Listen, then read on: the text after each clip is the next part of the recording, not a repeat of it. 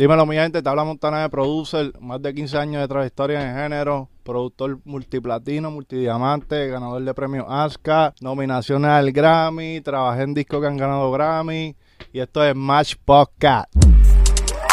Papi, clase de intro. Oye, eso es una manera de roncar de verdad. Me, ¿sabes? Por eso no. vinimos. me gusta que los invitados están apretando cada vez más. Yo no sé si la gente practica esto en el espejo ahora, como, o sea, como que vamos a Sí, eso es practicar. si no entras así, papi, mejor no venga para acá. Yeah, Ya, ya, lo- bienvenido, bienvenido, Montana de Producer. Estamos Ya, estamos Smash. Podcast. Ya. Gracias por la invitación, estamos aquí, están haciendo un trabajo brutal. Gracias, bro. Tú eres leyenda. Tú eres leyenda. por ahí, porque le damos, le damos, llevamos tiempo. par de palos. Ujú. Tienes par de palos, has hecho muchas cosas. Como 500 canciones en, En la calle. En Asca, ya inscritas full. Diablo. Diablo, bro. Le hemos dado, le hemos dado, desde chamaquito duro. Y tus canciones han sonado en la radio. He tenido muchas, sí, he tenido éxito, número uno de Billboard, a nivel Latinoamérica completo, que han charteado duro, ¿entiendes? So, tú debes saber muy bien entonces lo de las regalías. Sí, ¿Cómo- no, no. ¿Cómo tú puedes decir que tú vives de las regalías? no, yo full? vivo full del publishing, yo vivo full de, de- del publishing. Ok, ok, ok. ¿Y te ha ido bien? Sí, sí, sí, sí, claro. Que cuando tú tienes mucho, mucho catálogo, genera eh, 500 canciones y cada canción te deja tanto, ¿entiendes? Es como que... ¿Y en, Ya. y en qué momento, o sea, cuánto tiempo te tomó lograrlo? No, yo empecé en el 2005 para allá. Empecé en el 2005 desde chamaquito y le di duro, duro, duro y, y lo hacía como un hobby. Me gustaba. Ahora por lo menos ya cuando tú pasas una etapa, pues lo haces un poquito ya más buscando colocar y eso, pero cuando tú estás empezando, tú lo que quieres es que salga música, ¿entiendes? Para hacer tu nombre, crecer, que los artistas grandes te, cre- te, te conozcan, ¿entiendes? Y es como que estaba buscando eso. Y haciendo eso sin darme cuenta, ya llevaba 100 canciones. Con catálogo literal, o sea, como que Sí, sin porque al cobrar. principio, al principio, bueno, siempre, siempre tuve en la mente como que el negocio, siempre. Yo empecé con Ghibli Master Joe eh, para allá como para el 2005. El último, el último disco que ellos hicieron se llamaba Reggaeton Notorio. Y ellos me dieron la oportunidad de trabajar ahí.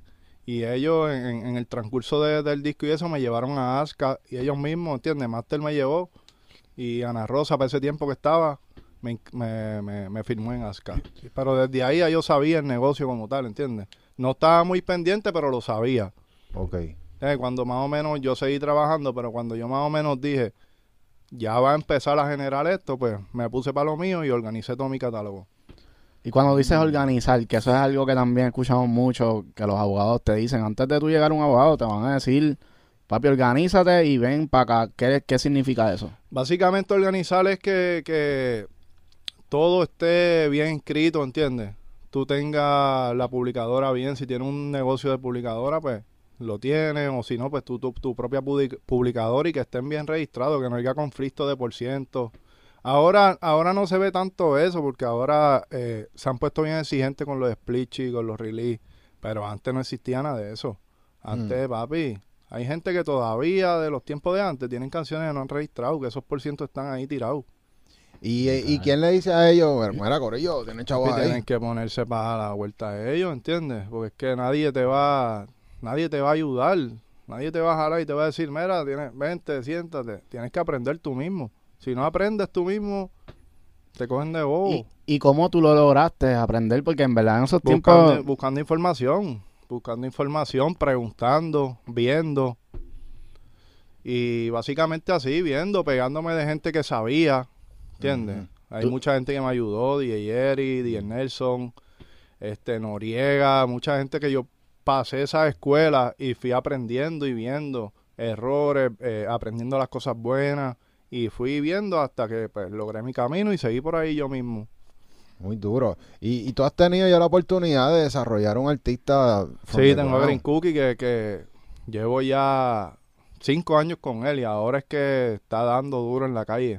Ya. Y no ha sido fácil, ¿entiendes? Uno piensa de que, de que pues se me va a hacer fácil por el nombre que tengo, por, por las relaciones que tengo, pero en realidad va más allá de que yo lo pueda poner a grabar con cualquier artista, le pueda meter el billete que quiera. El artista tiene que conectar el mismo con el público. ¿Entiendes? Yo lo puedo llevar a, a cualquier sitio, pero si él mismo no conecta y ahora él se ha encontrado, cambió la imagen, está lleno de tatuajes, se picó el pelo, no sé si lo habían visto antes, él Sí. tenía la bandita. Sí. Me acuerdo. Y ahora la gente conectó con él. So, y fue ahora, la imagen, papi, el booking, el booking está encendido, la, la, la España llamando, Chile llamando, todo el mundo, y estamos ahí ya, en- por lo menos en camino yo con él a, a meterle duro. Tú sabes que ayer estábamos hablando de eso mismo que ayer tuvimos a ¿cómo se llama? Kevin. A- a- no, también a este lo de el manager de, de la Ah, nata, nata. a Nata, que él, él fue Nada, nada. roommate de, de Jay Cortés Claro. y habló exactamente de eso de la imagen, que no fue hasta que Jay Cortés hace ese cambio de imagen, el look, las canciones empezaron a cambiar, Exacto. como que, que fue que se encontró y se le empezó a dar. Sí, porque es que los artistas ahora vienen siendo influencers también. La gente tiene que como que querer, ya lo, yo me quiero pasar con ese tipo todos los días. Yo quiero, yo quiero un día janguear con él, que quieran janguear contigo. Sí. Y ahí te siguen en las redes porque quieren ver qué tú estás haciendo, qué tú te pusiste hoy, qué chiste te va a tirar, qué esto. Depende, de, depende del contenido que tú, que tú hagas. Pero básicamente ahora es bien importante que los artistas manejen las redes sociales como si fueran influencers. Sí, sí, que ya la música es un complemento. Es un complemento de que... Y, y- pero básicamente las redes sociales es lo que está acaparando. La música hay que hacerla bien, hay que hacerla con amor, pasión, con el corazón, pero tienes que tener esas redes sociales activas. Full, full, full. Y, y a los artistas se les hace difícil. Bien difícil porque es que, acuérdate, pero se paran con el teléfono y se ven que bien pendejos. Ellos se sienten que son bien pendejos, pero tienen que romper ese frío, eh, ese frío, aprender a- la voz de ellos, ¿entiendes? Que acostumbrarse a escucharse hablando, a verse y van mejorando, pero si no rompes el frío, Ya. no lo haces nunca. Ya, es verdad, es verdad. Tú sabes que estábamos leyendo un artículo esta mañana que, que solo me compartió que hablaba de, de que ya los artistas no pueden desarrollarse de la misma manera que se hacía antes, porque antes uno tenía tiempo para como que practicar cantar y dedicarse a cantar. Ahora uno tiene que dividirse la tarea del tiempo como que, ah, pues vamos a dedicarle un tiempo a redes sociales, vamos a dedicarle un tiempo, qué sé yo, a o sea, otras cosas que uno tiene que hacer, aprender a grabarse, Todo. a escribir, maqueta, todo eso, como que, ¿cómo tú sientes que, que esto está afectando a la industria?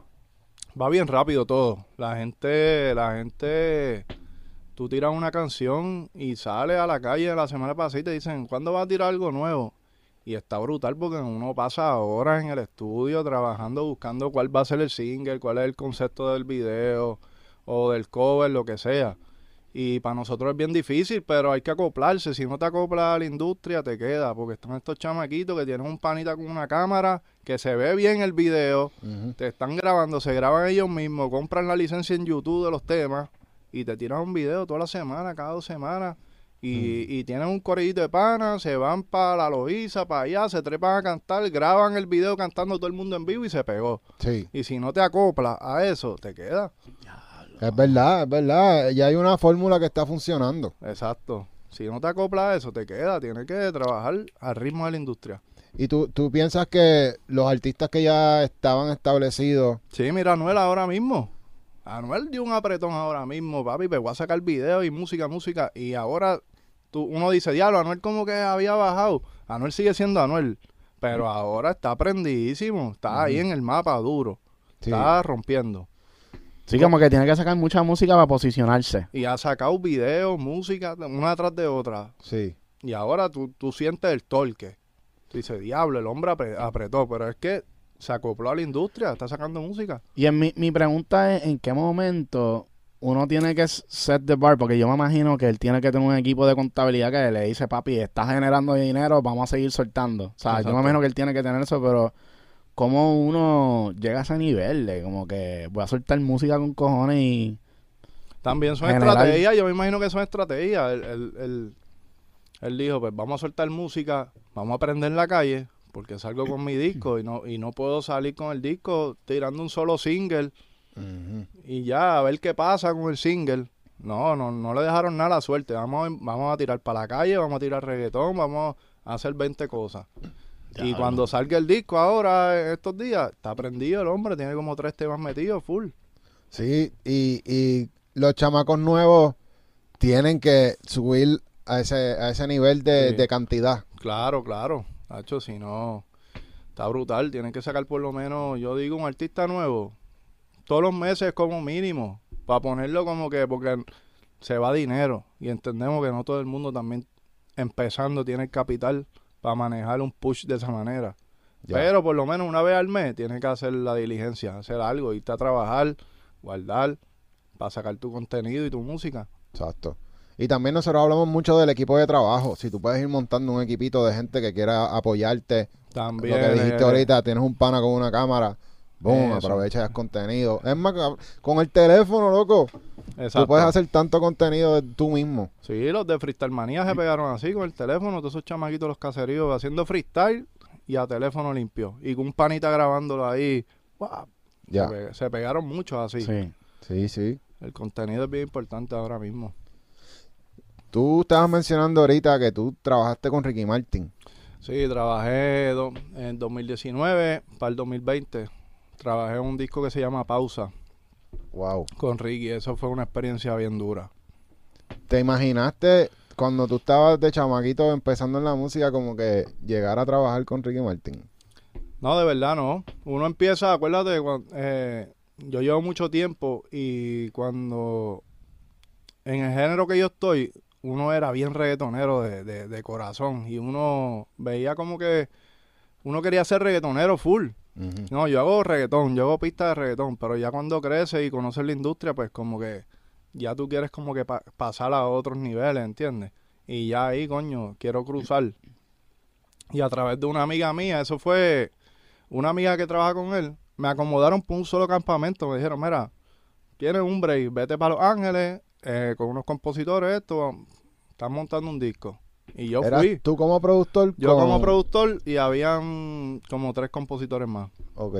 Y tuviste que hacer bases desde cero. Yo fui preparado. Eso Fuiste- fue, eso es lo que te voy a contar. Yo fui preparado. Yo fui, ¿qué es lo que están buscando esto? Yo me llevé como, sin mentirte, como 15 bases montadas.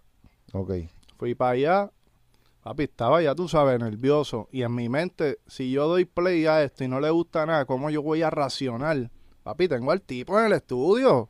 ¿Entiendes? ¿Cómo yo voy a racionar después de eso si no le gusta ninguna base? Tengo que montarla ahí. Ya.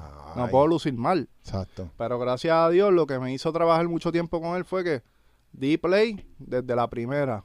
No la mueva, déjala ahí. Duro. Al segundo día di play, la otra, déjala ahí. ¿Qué? Y, y eso causó un efecto que dijo, mira, ese tipo dio play dos veces. Traílo de nuevo y, y- y estuve casi un año yendo para allá, para Los Ángeles. Ven acá y, y. ¿qué- ¿cómo fue ese switch? Porque tú dices que tú estabas haciendo reggaetón nada más. ¿Qué exactamente tú preparaste? ¿Cómo tú dijiste, esto es Ricky Martin, voy a hacer esto? Eh, me fui sin perder la esencia de lo que es urbano como tal.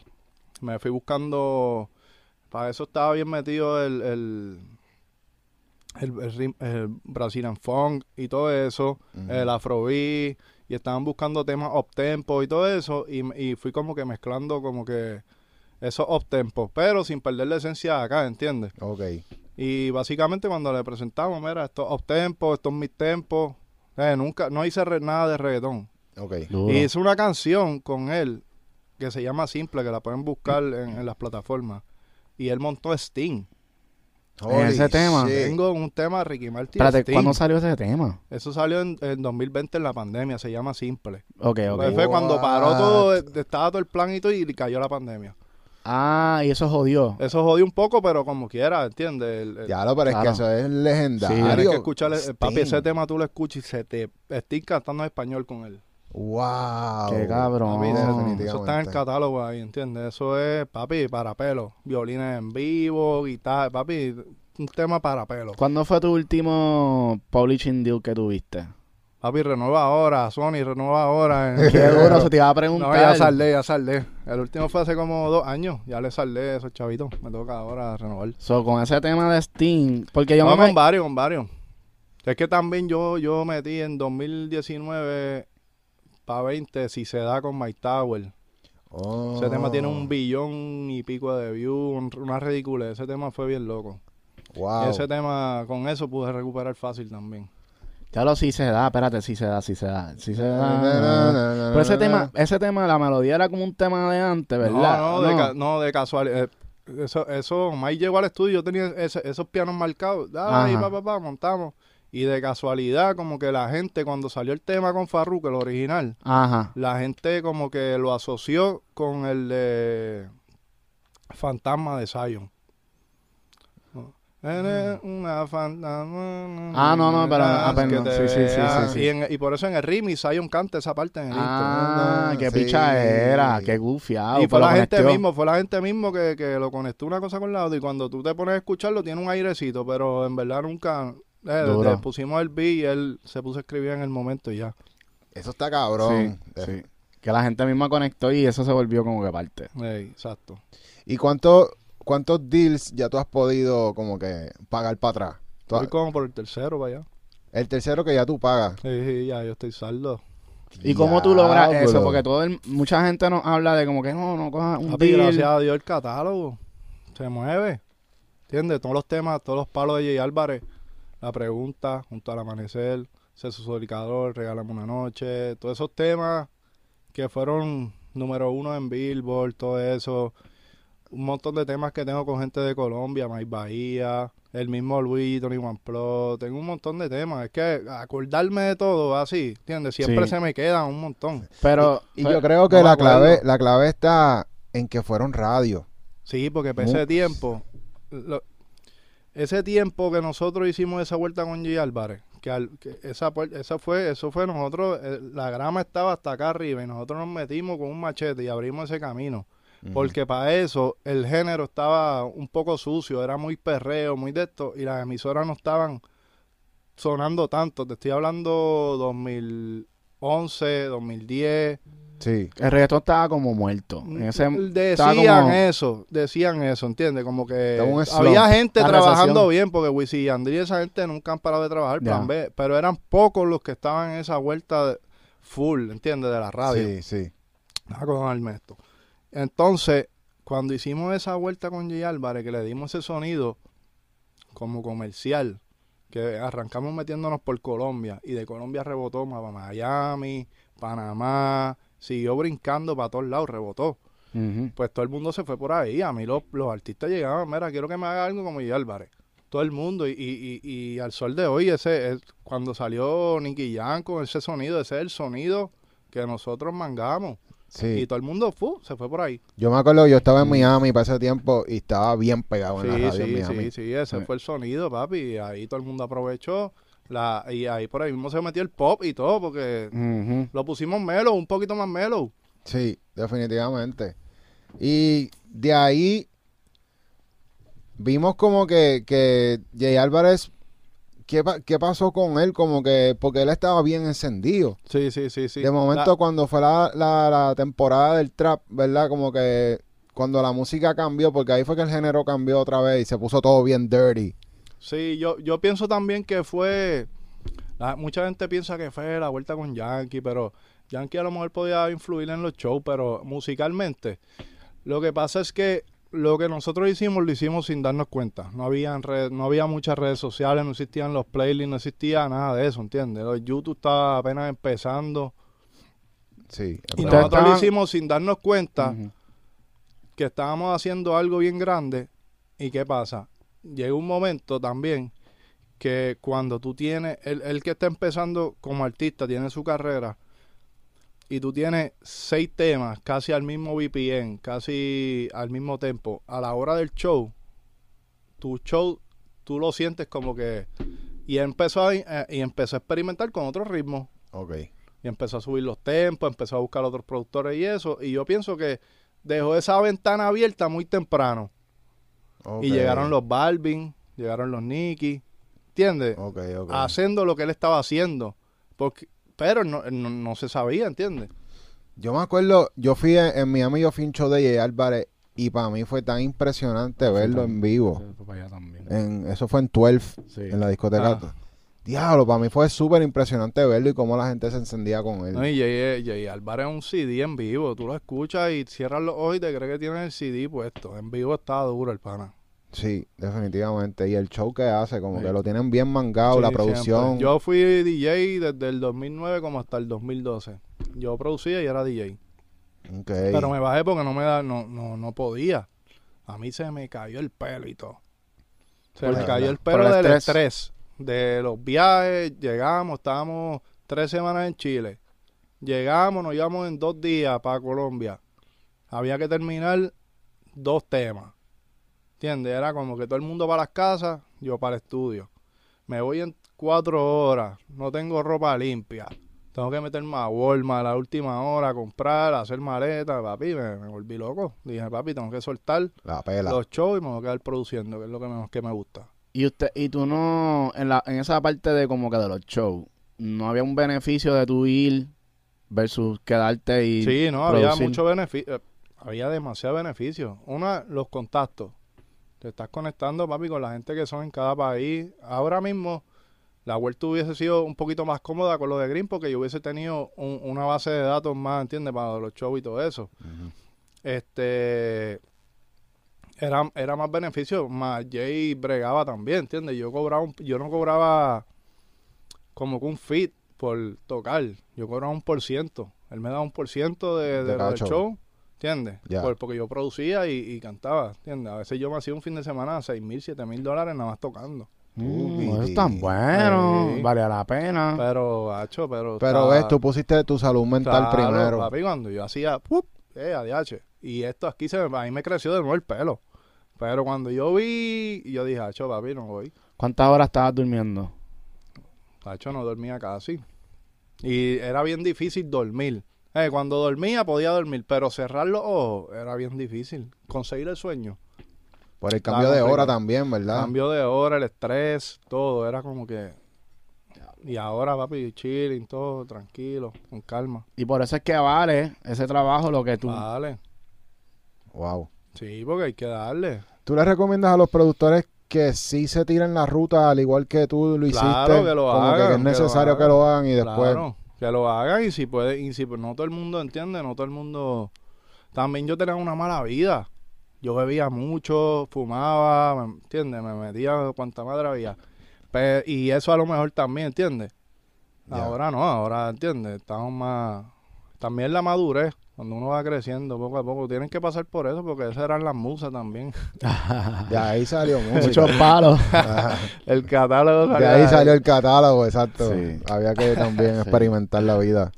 Yo no, o sea, no es como que recomendamos que la gente use droga, porque eso no está, no está bien, pero Chocolate sí. caliente. sí, para, pero hay que reconocer también que hay ciertas drogas que como que abren, ciertas cosas, o sea, como que pensamientos. Últimamente como que hablan mucho del hongo, como que eso está de moda, este, el ácido también. Sí, sí, sí. Y lo utilizan no solamente como para cosas de alucinar ni nada, simplemente como para métodos de, cu- de curar, como que Exacto. hacer un reset en el cerebro, En microdosis. las microdosis. Exacto, eso lo, mucha, mucha gente poderosa usa eso. Escu- Yo he estado leyendo, mucha, mucha gente usa microdosis de, de hongo y jodiendo más. Para poder controlar ciertas cositas que hacen que tu cerebro funcione mejor. Sí, sí. Eso está cabrón. Aquí en Puerto, eh, por lo menos aquí en Puerto Rico, no sé si hay como que sea tan así como está pasando en California y en Colorado, porque en Colorado lo acaban de legalizar. Sí, eso vi. Y pues obviamente aquí no, no creo que vayamos a ese nivel, pero creo Ya que es algo que vaya mismo va a venir para acá también, de Ya seguro. mismo, seguro. Anyway, no lo hagan en sus casas, Corillo, porque en verdad no. esas son cosas que pues hay gente que le gusta experimentar y pues Pero si hay otros métodos como la sonoterapia, meditación, ¿me entiendes? Como El que, ejercicio, papi, el ejercicio. full la mente. claro. Y en, como parte de eso de la salud mental, ¿ustedes tenían a alguien como un líder en esa gira, alguien que se preocupara por la salud mental del corillo que No, estaba no, viajando? papi, ahí no, en- por, por lo menos éramos chamaquitos, teníamos 24, 25, 26 años, viendo un mundo, papi, que en realidad la música te da un cierto poder, ¿entiendes? La gente, el fanatismo, ¿entiendes? Es como que tú logras coger cierto poder y hay que tener cuidado con eso. Y uno se acostumbra gente- a estar gente Se así. acostumbra. Tú, si tú quieres comer pizza, te buscan pizza. Si tú quieres hacer lo que sea, pues se mueve la gente y te consigue lo que sea. ¿Entiendes? Uno, uno logra hasta cierto punto un cierto poder. Y hay que aprender a controlarlo. Y eso es adictivo, ¿verdad? Sí, papi. Cuando ya no estás con ese poder, ¿cómo entonces uno brega? Es la madurez la que te lleva a, a bregar con esas cosas, ¿entiendes? Cuando vas creciendo y vas cogiendo cantazos y golpes, te va llevando como que a poner los pies más en la tierra. Pero siempre en algún momento, los artistas en algún momento van a perder el tornillo. Eso, papi, eso va a pasar. Estás en él, si es fuerte, y cae, ¿entiendes? Y valora, pum, dice, no, no me puedo ir por aquí porque si voy a perder la carrera, ya cuando bajes un poquito en cinco años, nadie va a querer bregar conmigo. Y en el momento que tú estabas bien al garete, ¿qué era lo que tú hacías que te mantenía grounded? Como que, que no, te, no te fueras por otro lado mentalmente. La música, la música, el propósito. el propósito, el estar en el estudio, en hacer un paro, ¿entiendes? En que lo que eso, meterme al estudio y sacar algo cabrón. Eso era lo que me mantenía, lo que me despegaba de todo y me mantenía como que... Tú lo usabas como, como escape, Sí, ¿verdad? sí. Eh, todo, el mundo afuera era una cosa, pero cuando te encierras en el estudio es otra cosa. Es como que no puedo fallar aquí. ¿Tú siempre quisiste ser músico desde pequeño? Como que... Fíjate, este. Yo vengo de una familia de artistas full. Mi papá tiene imprenta, eh, mucho- muchos pintores alrededor, la fiesta y todo, bien musical, todo eh, fue algo bien artístico alrededor de, de mi niñez, por lo menos. No sabía que tenía ese talento. Lo descubrí después más en la, en la high school. Lo descubrí con los panas, esto, lo otro. Después empecé como que, como todo chamaco, consiguiendo el frutilú, las librerías, esto. Y cuando llegó un momento que me estanqué un poco en conocimiento de, de teoría musical y cosas así, me fui a estudiar piano. Y ahí, pero ya me fui a estudiar con la mente de lo que quería hacer. Exacto. Eso está bueno. Me fui a Mm. estudiar con la mente de que yo voy a estudiar, pero es, pero yo trabajo de esta manera. O sea, trabajo de esta manera de producir... Exacto. ¿Entiendes? Sí que No era para ir- poder añadirle más herramientas a tu... Exacto, no me voy a ir a estudiar música para después yo coger un, un DAW y, y pegar a hacer notas y cosas que, es- pero ¿qué, es? ¿Qué quiero hacer este? Una sinfonía, un re, ¿entiendes? Es como que yo quiero aprender que yo sepa que me pueda sentar en el estudio con cualquier músico, con todo, ¿entiendes? Me- pero enfocándome en que yo hago reggaetón, ¿entiendes? Yo tengo que sonar calle como quiera, yo no puedo perder este toque mío, Sí. ¿entiendes? Es verdad, es verdad. Es bien difícil como que ser músico y poner la música como que tonta. O sea, Exacto. suena, suena Lo ilógico. pones muy bonito. Suena ilógico que uno diga como que, que para un músico es difícil hacer reggaetón, porque se supone que sea fácil. Tú puedes imitarlo, pero crearlo es un mindset de simplicidad, de con Sí. poco hacer algo cabrón. Y malicia, yo digo, el reggaetón tiene malicia. Tú tienes Sí. que meterle malicia, janguear en la discoteca, ver lo que le gusta a la gente, ver los sonidos, conocerlo. ¿Entiendes? A lo mejor tú estás buscando, lo escuchas y te busca un sonido similar o algo, ¿entiendes? Pero tienes que saber cuál es el propósito de ese sonido. Si es que está acompañando el bajo, ¿entiendes? Si es los strings, si es que el, el, el, el dembow tiene un kick por encima y otro en net, tú tienes que aprender a distinguir. No es como que tú metiste un loop ahí con un bajo, una melodía y, y ya, Y va- ya. te va a sonar un reggaetón cabrón. Tienes que aprender a distinguir qué hace cada cosa. Eso es el layering, ¿verdad? Exacto. Tienes que aprender como que a juntar todo, qué hace cada cosa. ¿Y cómo, cómo tú haces reggaetón? Porque hemos visto que DJ, eh, a DJ Blast, por ejemplo, empieza primero con las baterías. También este DJ Jan empieza con las baterías. Hay gente que le, gusta Yo empezar empecé con las melo- melodías. Sí. Yo empecé buscando acordes. Depende, si estoy muy, si quiero algo más, más movido, más, más, si, si ya estamos más a lo que estamos ahora, pues empiezo buscando acordes cabrones, van, después voy, pero si quiero algo más movido, más, un poco más calle y eso, más, más perreo y eso, empiezo con, con buscando un lead cabrón. Un lead. Algo, un lead cabrón, para que ya desde, que nada más suene el lead solo y se escuche, papi, la discoteca, bien cabrón. Después de ahí tú partes. Buscas bajo, buscas batería, le vas añadiendo pap. ¿Y tú prefieres a la hora de trabajar con un artista enviarle pista o montarle de Me cero? gusta, mon- me encanta montar de cero. Sí. A ver, a mí los artistas llegan a mi estudio, ¿qué vamos a hacer? A ver, montar de cero. Yeah. Se eh, estos días con Alejo, fue para allá, ¿qué vamos a hacer? Pum, Mike Tower hace, hace como dos semanas lo mismo, pum. Hacho, hicimos dos paletes Mm. encendidos. Porque así te de aseguras, ¿verdad? Que a ellos Sí, les gusta. Y me gusta porque el artista coge la pista desde la raíz. ¿Entiendes? El artista se mete en el instrumental desde la raíz. Cuando tú empiezas desde cero, ya la coges desde el primer sonido. Y tú estás montando, él la coge y, tú, y ya tú lo estás escuchando talareando. Y ya tú sabes por dónde él va. Y tú sigues montando ya por dónde él va también. Sí. Y cuando vienes a ver, eh, sale una cosa más brutal. Si no, se tiene que adaptar. A veces tú cuando haces base, tú quieres, tú quieres que la base esté cabrona. Y le metes mucho sonido o le metes melodía que a lo mejor al artista que se le envía le choca y se le hace difícil montar. Sí. Me gusta montar de cero con ellos. Definitivamente nosotros somos fanáticos de montar desde cero también. Y, y hay veces también tiene que ver porque cuando uno como productor monta una pista, hay veces que uno, uno canta, ¿verdad? Algo para ver si encaja algo, pero está en el registro de uno. Exacto. Y, el, y no está en el registro del artista, el artista no sabe cómo entrarle. Sí, está la pista sola. Tú estás haciendo que la pista sola luzca. Es bueno hacer base porque han salido muchos éxitos de hacer base. Pero, pero me gusta trabajar más desde cero. Ya. Eso, eso es como que está cabrón el, el proceso. Y los artistas están montando con melodías solamente también, hay- También. ¿verdad? El primero que yo vi haciendo eso fue a Noriega. Noriega te montaba un- unos violines completos y te grababa a capela. Y después las baterías que... No, después sacaba la capela y se le montaba el ritmo. Pero el primero que yo vi que grababa solo con melodía era Noriega. Ya. Mira, y cuando tú haces estas melodías, porque esto es algo que siempre a mí me, me da trabajo, es cuando uno tiene una melodía principal de estos leads en un reggaetón. A veces estos leads, que son bien poderosos, suenan bien cabrones, pero lamentablemente si uno lo tiene, pues toda la canción interfiere con la voz. ¿Cómo tú controlas para que no choque con la voz? Si tienes ese lead ahí al frente. Ya es ahí ecualizando, básicamente ecualizando y buscando dónde lo vas a poner y dónde lo vas a quitar. ¿Entiendes? Porque a lo mejor ese lead es del coro, pero no todos los coros lo tienen que llevar. A lo mejor puede salir a mitad de chanteo también. ¿Entiendes? Y le busca y trata de ecualizarlo de una manera que no choque con la voz. Cada artista tú lo ves en el Spectrum, la voz, cada artista tiene registro diferente. Si ves que la resonancia de la voz del artista está en cierta frecuencia, al, al sonido se la baja para que le dé espacio a la voz. Que usa filtros y eso. Filtro depende. Para filter, algunos filtros, mucho ecualizador. Sí. Trabaja ahora mismo en Abrir, Fruity. abrir, sí, trabajo fruity fu- full. Los rivers, abrir los sonidos, no dejarlo.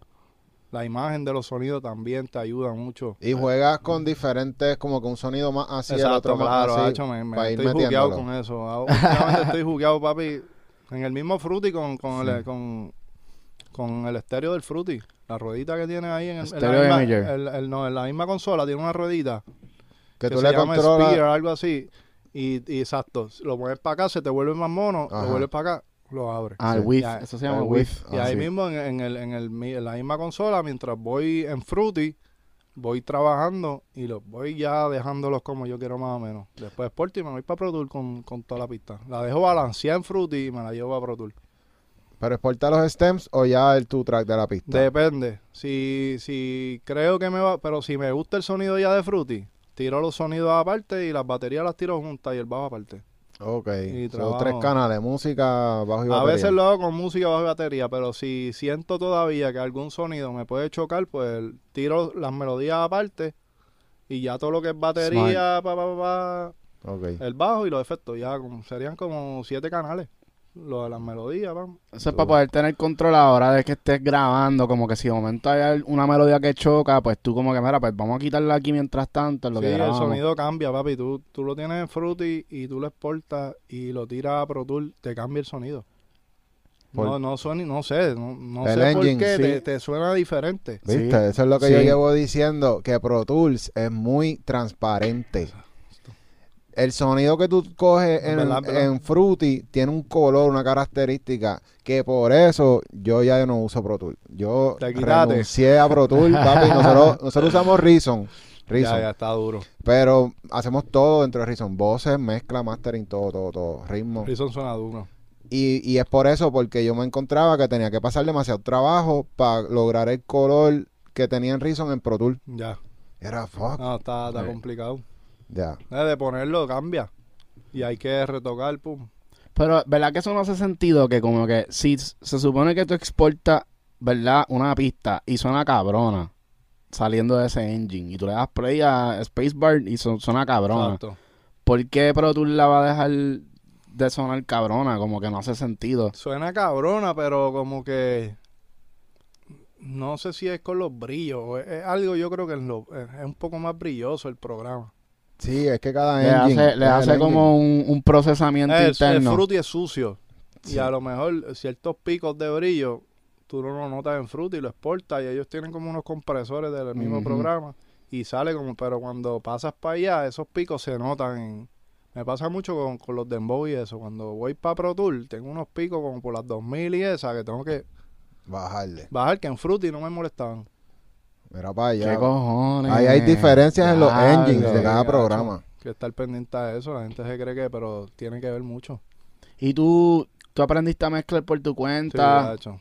Mezclar por mi cuenta. Nu- Nunca fuiste a un instituto ni nada. nunca. Todo fue oído, quemando CD para el carro. El, el carro es, papi.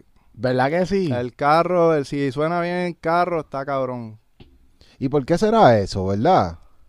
Papi, no sé, el carro es... Por la acústica de adentro. El carro, tú sabes que, lo- que los carros acústica, le ponen acústica para arriba, de afuera, de adentro, para afuera. Y hay muchos sonidos de carro que están brutales. Sí. Eh, se, se dedican a eso.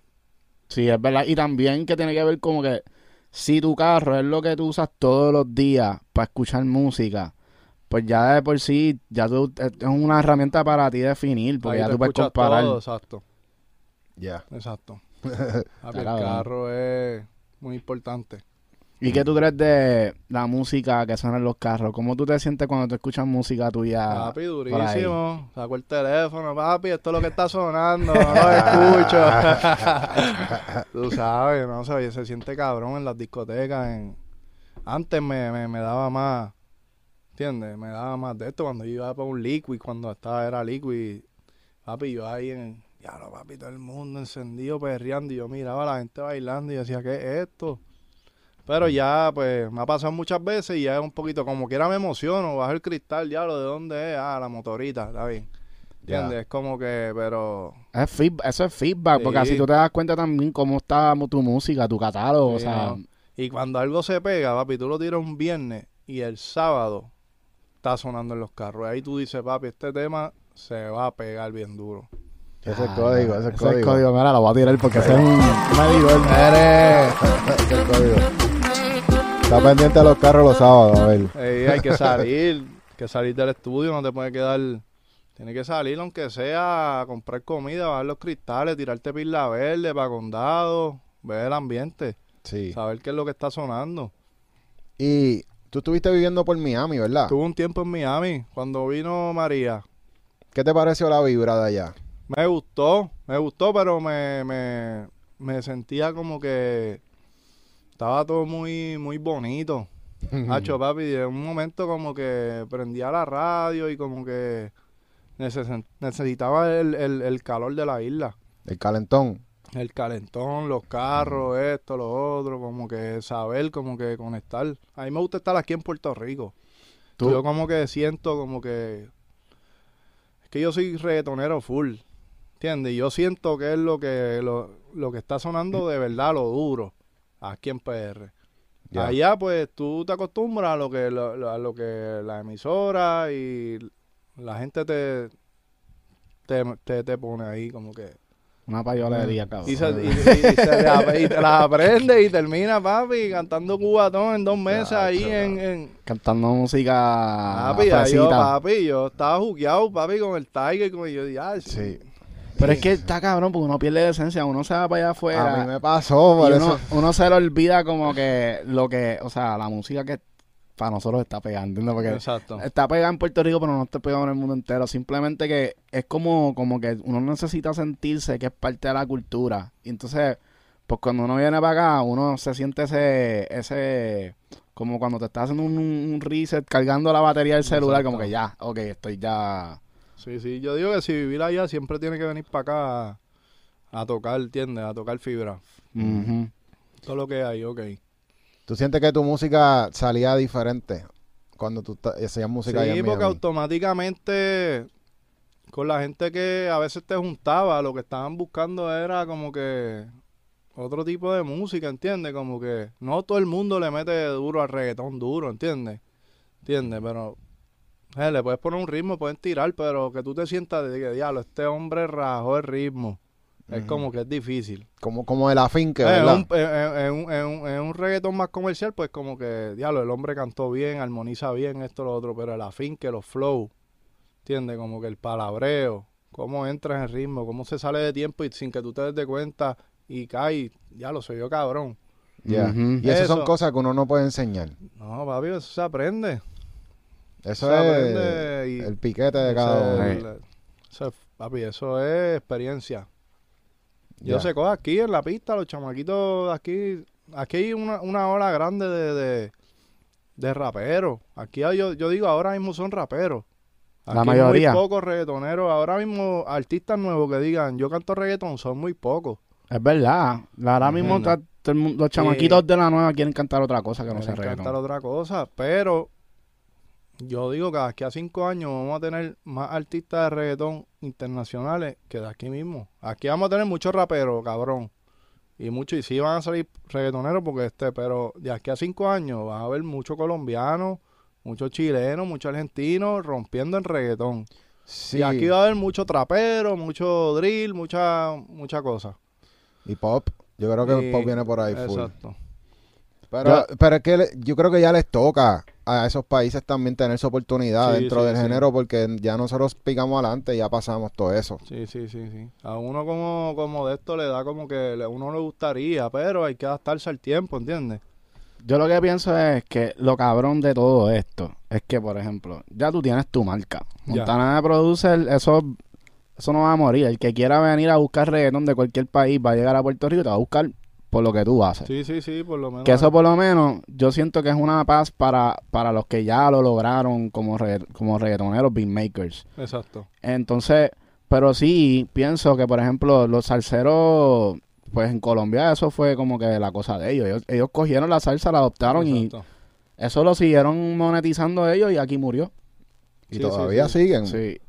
Todavía O sea, siguen. Así que no sé, como que no, yo no siento que es una preocupación tan grande para los chamaquitos, porque los chamaquitos van a brincar en otra cosa y eventualmente de aquí a 10 años yo creo que el reggaetón vuelve. Pues eso puede pasar también. Pero a la misma Ah, vez, mira. Joel y Randy siguen haciendo perreo y No, y, siguen y hay rompiendo. gente que están rompiendo y, y se está haciendo reggaetón, pero tú te fijas, lo, lo, lo- si te pones a comparar en volumen de los de un Colombia a un Puerto Rico, pues acá quieren hacer más drill, más trap, y allá tú los ves los chamaquitos con el reggaetoncito bonito y están y los países son gigantes. Sí. Son, tienen muchos más millones de personas. se pega, papi, tú los ves, papi, 20 millones de, de oyentes, y pero ¿quién es este? Y el chamaquito de Argentina. Es verdad. Y nadie, diablo. Y hay que buscar también el bienestar, el, el, el billete, porque, papi, tú te pegas aquí, la y, canción y ahora más- te están llamando de allá de todos esos países, Sí, sí, ¿verdad? sí, sí, estoy haciendo... Pronto voy a tirarme para allá, para Colombia también, que para allá yo tengo un- una buena plaza también. Ya. Y tengo muchas amistades, ¿entiendes? Maluma, todo el mundo, nos pasamos hablando por cámara, ¿entiendes? Que... Pero, pero hay que hacerlo, hay que hacer reggaetón full. Y, y en los campamentos se, se, se están haciendo como, como que, ¿tú crees que son productivos de verdad? Como que funciona. ¿Cuántos temas más o menos se usan? Yo por lo menos, este, los campamentos funcionan, pero yo no he sido una persona de mucho campamento.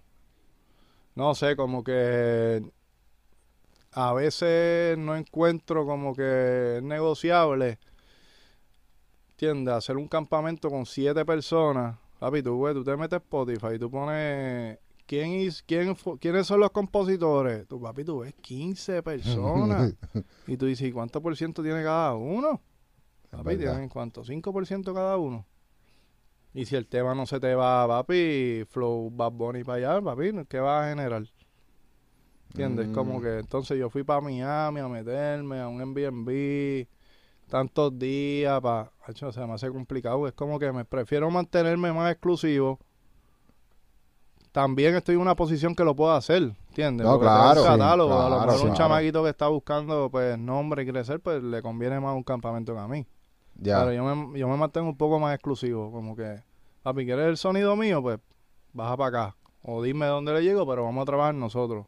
Ya. Y tú como productora, además de la música, ¿qué otras cosas tú tienes que hacer para poder generar más dinero? Porque yo me imagino que tú no te vas a quedar solamente con la regalía. No, no, no, este, yo le he metido duro a los proyectos, eh, inclusive desde el 2013. Hice un disco que se llama Sentimiento de un Artista y ahí había un par de temas que se metieron duro. Yo tenía a Maluma, ahí Álvarez, Zion y Leno, tenía un montón de gente y he hecho varios también. Tengo va- tengo tengo catálogo de máster también, ¿entiendes? Yo negocio con los artistas, papi, pues te voy a hacer dos temas, me vas a tirar, yo monto. Obviamente tienes que correr con, con los presupuestos, tienes, tienes que estar preparado para tirarte un video de 25, como están las cosas ahora, darle 4 mil, 5 mil para ropa, preparar la campaña, pero si, si tienes un buen presupuesto para hacerlo, pues te, le conviene a uno hacerlo. ¿Entiendes? Como que, papi, pues te voy a hacer dos temas para el disco, tírame, o si no, tírame con el chamaquito. ¿Entiendes? O busco cualquier tipo de negocio. Y esas, y esas cosas también, más lo de Green Cookie, que lo tengo como artista, que eso también genera show, genera regalías, genera todo, ¿entiendes? ¿Has pensado entrar en la parte digital en cuanto a la producción como, como tutoriales, cosas de, la, de tu vida dentro del estudio? He pensado, he pensado, porque hay que adaptarse. Esto es lo que está ahora, los podcasts, este, el contenido como tal, ¿entiendes? Y he pensado hacerlo. Es que, por lo menos este, este año y el año pasado, yo, papi, yo estaba bien gordo. Yo me había puesto el estudio, papi, yo estaba, y yo este año yo lo cogí como que, papi, el cambio físico que yo di, si tú me ves hace un año atrás y ahora, papi, yo soy otra persona. ¿Entiendes? Y lo cogí este año como que voy a soltar me voy a quedar como que atendiendo lo de lo del artista y ahora ya para el 2023 tengo la imagen bien cabrona, tengo todo, vengo de nuevo con, con los proyectos míos como tal de productor. Duro. Eso está cabrón, eso está cabrón que te Sí. estás preparando para Claro, eso. sí, ahí entrenando, comiendo bien porque eso es lo que vende. Ya. Y tú te tirarías como que Montana de producer también DJ de show y harías tus propios shows también. Claro, sí, sí, sí, lo amerita lo hacemos, ¿entiendes? Me pasa, a veces me pasa cuando estamos, ahora mismo estábamos cuadrando algo para España con el chamaquito y los mismos promotores, pero, ¿entiendes? Como que, y, el, y Montana, papá, ¿cómo, ¿cómo lo hacemos, entiendes? Es como que eso eso va a pasar en algún momento, ¿entiendes? Y tú tienes un catálogo cabrón para No, tocar tu música. ponerla ahí ya, Tacho. ahí hay música a poner. ¿Tú crees que en, los en los parties de electrónica ahora va a venir una ola fuerte de DJs de reggaeton así para poner a perrear a todo el mundo en los parties? Sí, tienen que hacerlo, tienen que hacerlo. Porque es que está cabrón, lo pueden hacer. Los productores son artistas. Tienen que venderse como artistas también. ¿Entiendes? Hay muchos que se quedan detrás. O hay muchos que a los artistas no les gustan el protagonismo a veces de los productores, les molesta. ¿Entiendes? ¿A ti te gustaría tener un profile de en Spotify donde la gente pueda cliquear en tu nombre en los créditos y ver tu catálogo? Sí, no, este, ahora viene todo eso. Se supone que, que eh, Spotify hace como que unos, eh, como unos playlists y unas cosas que tú sales hablando, este, como presentando tus canciones, cómo fue que lo hiciste. Ahí- ahí, eh, eso también viene en camino también haciéndose. Ok, ok. Vienen un par de cosas ahora a trabajar. Como te dije, me estaba preparando porque no me sentía, físicamente no me sentía bien. Ujú. Eh, pro- produciendo, pues tú estás en el estudio, la gente no te ve y tú, pues ya uno tiene la experiencia, pero físicamente me le estaba escondiendo a las cámaras porque no me veía, no me sentía al 100, Ya. Sí, sí. ¿entiendes? Sí, y, me, sí, sí. y me preparé, ¿entiendes? Le meto duro, papi, dos horas de gimnasio diario, la alimentación y todo, y eso me, me, me, me cliqueó la mente, papi, ahora mismo estoy bien activo. ¿Y qué tú, cuál es tu dieta? O sea, ¿qué tú estás comiendo para sentirte bien? Yo estoy, papi, keto full. Hay una dieta que se llama la keto. Yo, yo estoy hace casi dos años keto full, pero keto bien. Hay gente que hace keto y lo que te pasa comiendo es carne frita y porque piensan que comiendo, pero yo la estoy haciendo bien, ¿entiendes? ¿Qué, qué significa eso de, de keto? ¿Cómo? Keto es no comer nada de carbohidratos, nada de azúcar y nada de harina. Y a Tú, o sea, tú no, tú no consumes arroz ni No, pancake, nada, nunca. nada, nada. Por dos años llevas sin comer Exacto. arroz. Eso está He, comi- difícil. he comido porque eh, Tú te tienes tu ahora cheat mismo day. pasó, pasó este, el día del pavo y ese día, pues papi, comí de todo. Pero Ajá. ya al otro día, ¿entiendes? No, te tienes que poner ready. Sí, que tú te tiras tus cheat days, Sí, pam, sí, pam. yo me los tiro de vez en cuando, me como un hamburger o algo, ¿entiendes? Como que, pero tengo en la mente que ese fue ese día. Y en tu casa cocinan, no tienes ya chef personal. Yo, yo, yo como afuera, yo como afuera. Es que me gusta salir del estudio. Me gusta el, el proceso de montarme en la guagua, poner el teléfono en la guagua, dar play a lo que estoy haciendo y ir a comer. Eso, papi, eh, cuando vire, ya sé lo que tengo que hacer, sé qué es lo que tengo que arreglar. Es que tu, tu estudio tú lo tienes en tu casa. Sí, lo tengo en Por casa. eso, ok, ya, ya. Bueno, sí. Yo tengo ahí, papi. Tú montaste una nave, yo vi la Sí. foto. Yo tengo allí, papi, todo. Tengo todo. Los artistas van, hay piscina, billar, todo. Pueden, se sienten cómodos trabajando allí. Yeah, ¿y en qué pueblo queda? En Cagua. Duro. Mira, otro Cagua, siguen apareciendo la gente en Cagua. Sí, Cagua, ¿qué? Que mucha gente hemos conocido de Cagua últimamente. Cagua, Cagua es duro para vivir. ¿Te Yeah. gusta mucho Cagua? ¿Qué tiene Cagua que, que no tienen los otros pueblos? Mira, Cagua es más tranquilo. O sea, Cagua tú no... Acá en la metro, este, por lo menos más para Isla Verde para allá, es como que muy acelerado todo. Y te encuentras como que mucho gringo, mucho jangueo como tal. Cagua es más tranquilo, como que más de vivir. Y tú vas, comes tranquilo a un sitio y no tienes como que esa, esa de esto del jangueo, ¿entiendes? Como que de esa como, como, como te digo, ese imán como que diablo, me voy a parar en tal lado a darme una cerveza o algo, ¿entiendes? Como que Que puede ser más productivo también. es más productivo como que Mm. vivir en Cagua para mí, por lo menos. La Más- tranquilidad. Más familiar, exacto, más como que más tranquilo. ¿Y te criaste en Cagua? Sí, yo siempre he sido de Cagua. Yeah, yeah, yeah. Duro. Bueno, hay que mudarnos para Cagua algún día porque Sí. está todo el mundo mudándose para allá, viviendo ahí en Cagua. Y, y- Tenemos que ir para allá a hacer un tour del estudio. Sí, no, el También. estudio hay que ir cuando quieran. Están bienvenidos allí. tienes muchos gears. Tengo pales. Eh, ahora cuando hice el estudio me fui un poquito más limpié. Tengo la mesa con lo que necesito. Oh, ¿Entiendes? No tengo... Tenía una mesa bien grande antes y como que... Ahora la tengo con lo que necesito. Tengo el Fusion. Tengo... Tengo el Avalon, el, el. Este... Tengo un par de cosas más, la, Polo, pero te- lo tengo todo bien organizadito. El piano lo saco, lo saco de vez en cuando. Entonces, si lo voy a usar el piano, saco el stand, lo pongo. Si Mm. estoy en de esto, lo quito, lo guardo. Y el estudio está todo, el- todo el tiempo como que bien minimalista. ok. Y me gusta porque se ve recogido todo el tiempo, se ve y como que ese era el bike cuando construí el estudio lo quería así. Ya. Pues llevaba mucho tiempo con tanto equipo, tanta bocina. Yo tengo equipo, llevo toda la vida, yo soy freak de los equipos. ¿Y tienes pedales para No he procesar quiqueado sonido? con los pedales. Estaba viendo la entrevista de, con Nesti que está quiqueando con eso y últimamente estoy buscando como que... Sí, estoy, nosotros también queremos Sí. estoy encontrar buscando a ver qué... Pero debe estar cabrón bregar con los pedales y eso. ¿Y micrófono? ¿Tiene...? Tengo pales, tengo pales. ¿Cuál es tu favorito, así? Mi favorito. Ahora mismo estoy jugueado con eso. Eh, a la gente no le gusta mucho el Marley negro porque es muy brilloso. Pero lo conecté con el Avalon. Y papi, me encanta el sonido porque el Marley es brilloso y el Avalon es como un equipo sucio. Y el compresor del Avalon tiende como que a matarte ese brillo del Marley. Sí. Y papi, es como que tengo ese esos high bien bonitos, pero, Pero no molestan. controlado. No molestan. Ya. Y a mí me gusta grabar en cabina. Y como estoy en cabina, la voz oye bien apretada, bien seca. Y los efectos cogen bien brutal. De tocar los efectos, los EQ y las cosas, funcionan bien cabrón. Los- Sí, que medio decibel ya tú escuchas el Sí, cambio. todo. Allá, todo. ahí uno se escucha lindo. O sea, Sí, no importa no, lo que tú hagas, hasta un peo se escucha lindo. Todo, todo. Si quieres sonar bien, tienes que grabar allí.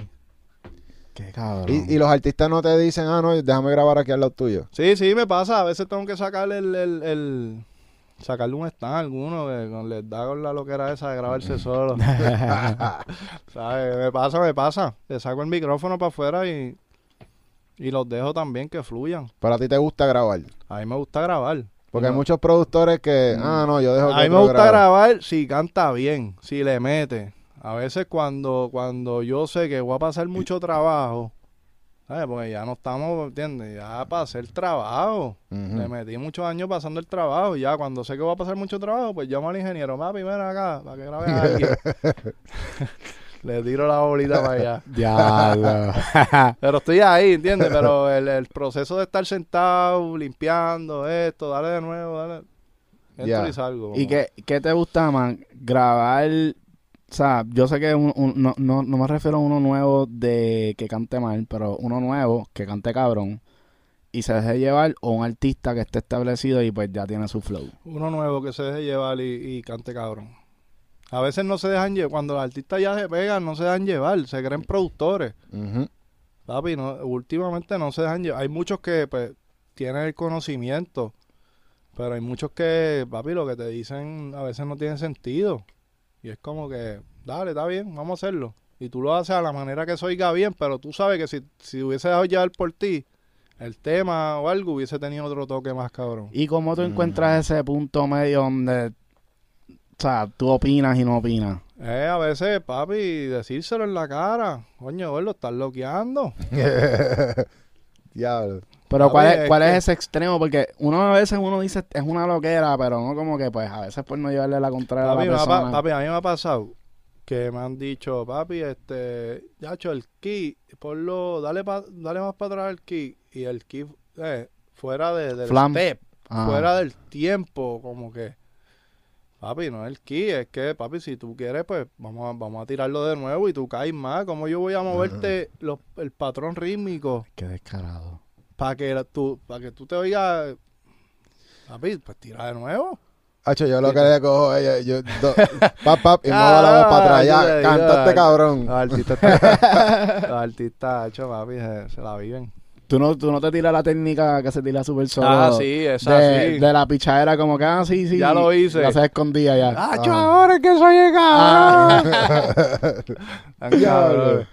sí, sí, full. O sea, No, papi. a veces hay que jugar con la mente porque imagínate. Es se psicología lo que uno hace ahí también. Sí, sí, sí, sí, sí. Y para sacarle el, como que el fruto a- a- al performance del artista. Eh, Exacto. ¿Te ha pasado que han metido sesiones que no sale nada? Sí, papi. Ha pasado. Y sesiones que grabamos y al otro día que la escucho digo, ¿qué carajo es esto? Vamos a grabar de nuevo. Y sesiones que yo la escucho con una mierda y el artista está, papi, de que... Enamorado. Y a mí el tema no me gusta. Y si no me gusta, le digo, gordo, pues vamos a hacer algo. Yo te envío la sesión. Termínala por allá. No, pero, papi, no me tiene que dar por ciento ni nada. Dale, termínala por allá. No me gusta. ¿Qué? De No, me ha pasado. Y los artistas, que el que vea esto sabe que es real. Papi, no me, eh, papi, el tema no lo siento, no me gusta. No puedo trabajar algo que no me gusta, no lo puedo trabajar. Y no coger ni regalías ni nada. Papi, Y ya, diablo. ¿Y alguno de esos temas se ha pegado? no. Qué cabrón me gustó eso. No, porque... Mira, ¿te acuerdas de aquel tema? Imagina. Está cabrón, no, en verdad. Hay, yo pienso que también uno tiene que ser un poco medio jodón con su producto porque después tu nombre va a quedar perjudicado ahí. Sí, como uno tiene que sentir las cosas, ¿entiendes? Sentir la música. Hmm. Hacho, hacerla por hacer, no, no, como que... Es que yo soy una persona que cuando a mí no me gusta algo, tú te das de cuenta las millas. Yo no puedo fingir que algo no me gusta. Por tal de, de porque tú eres, qué sé yo, tal artista. No puedo, no puedo, papi, te lo digo. No, papi, no, no me corre, no. A veces me dejo llevar también hasta ver hasta, dónde... a ver si es que yo no la estoy viendo, ¿entiendes? Y le, y- pero ya llega un momento que tú dices, ni dejándome llevar, esto está cogiendo, ¿entiendes? Como que por donde debe ser.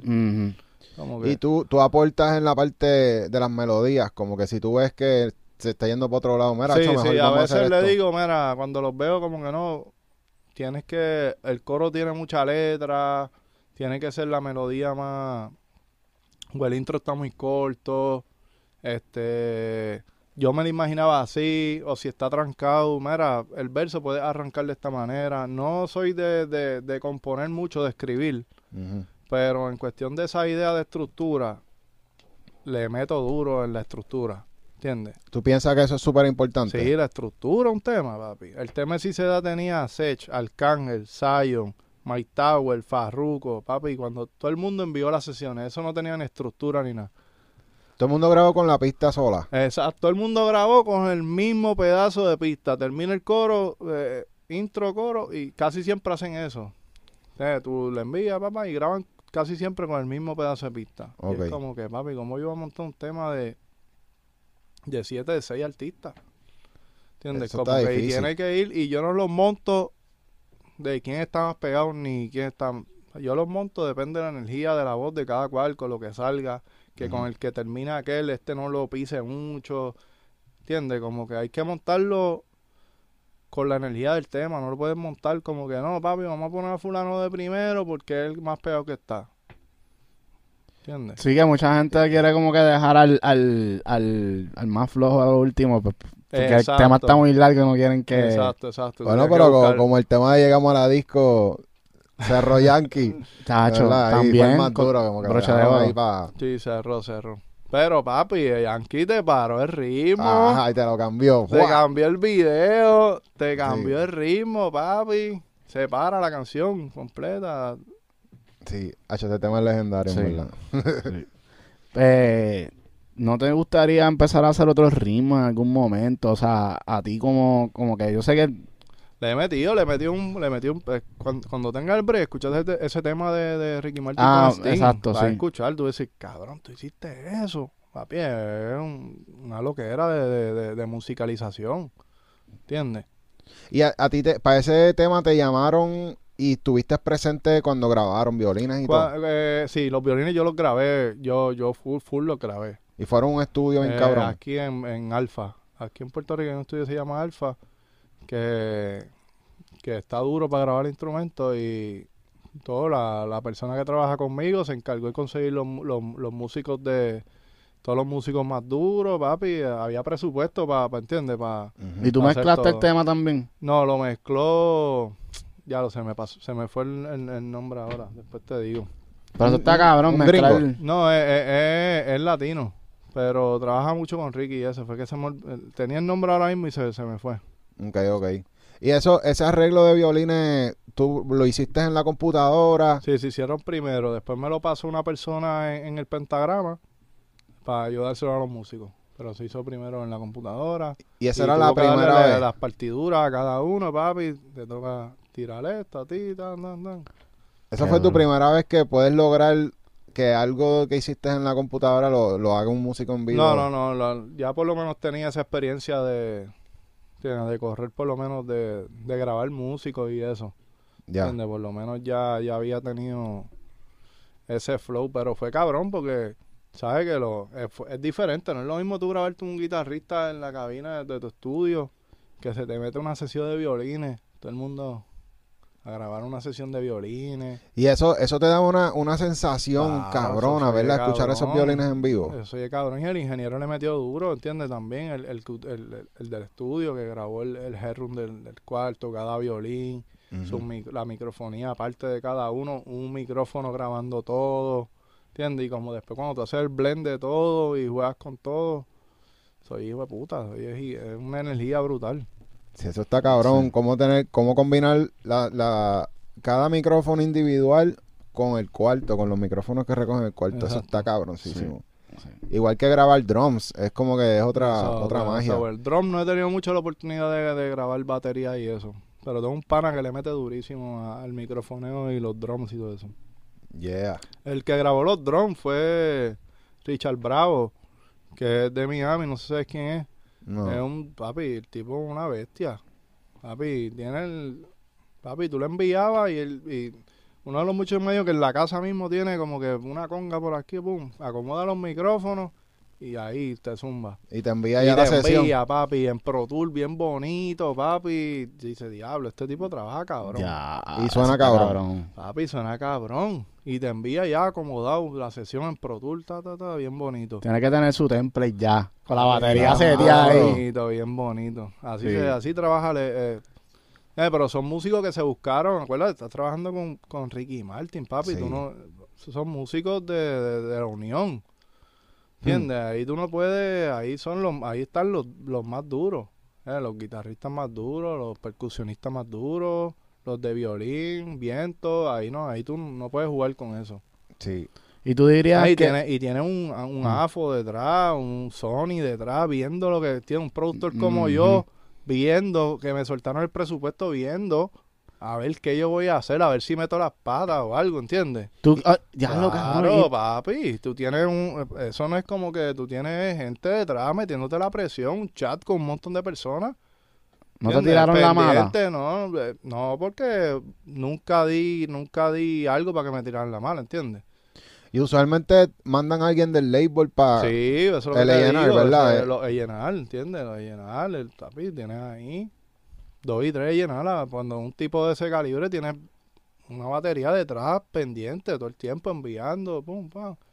¿Qué día va a grabar esto? Ok, envía. Pum, pam.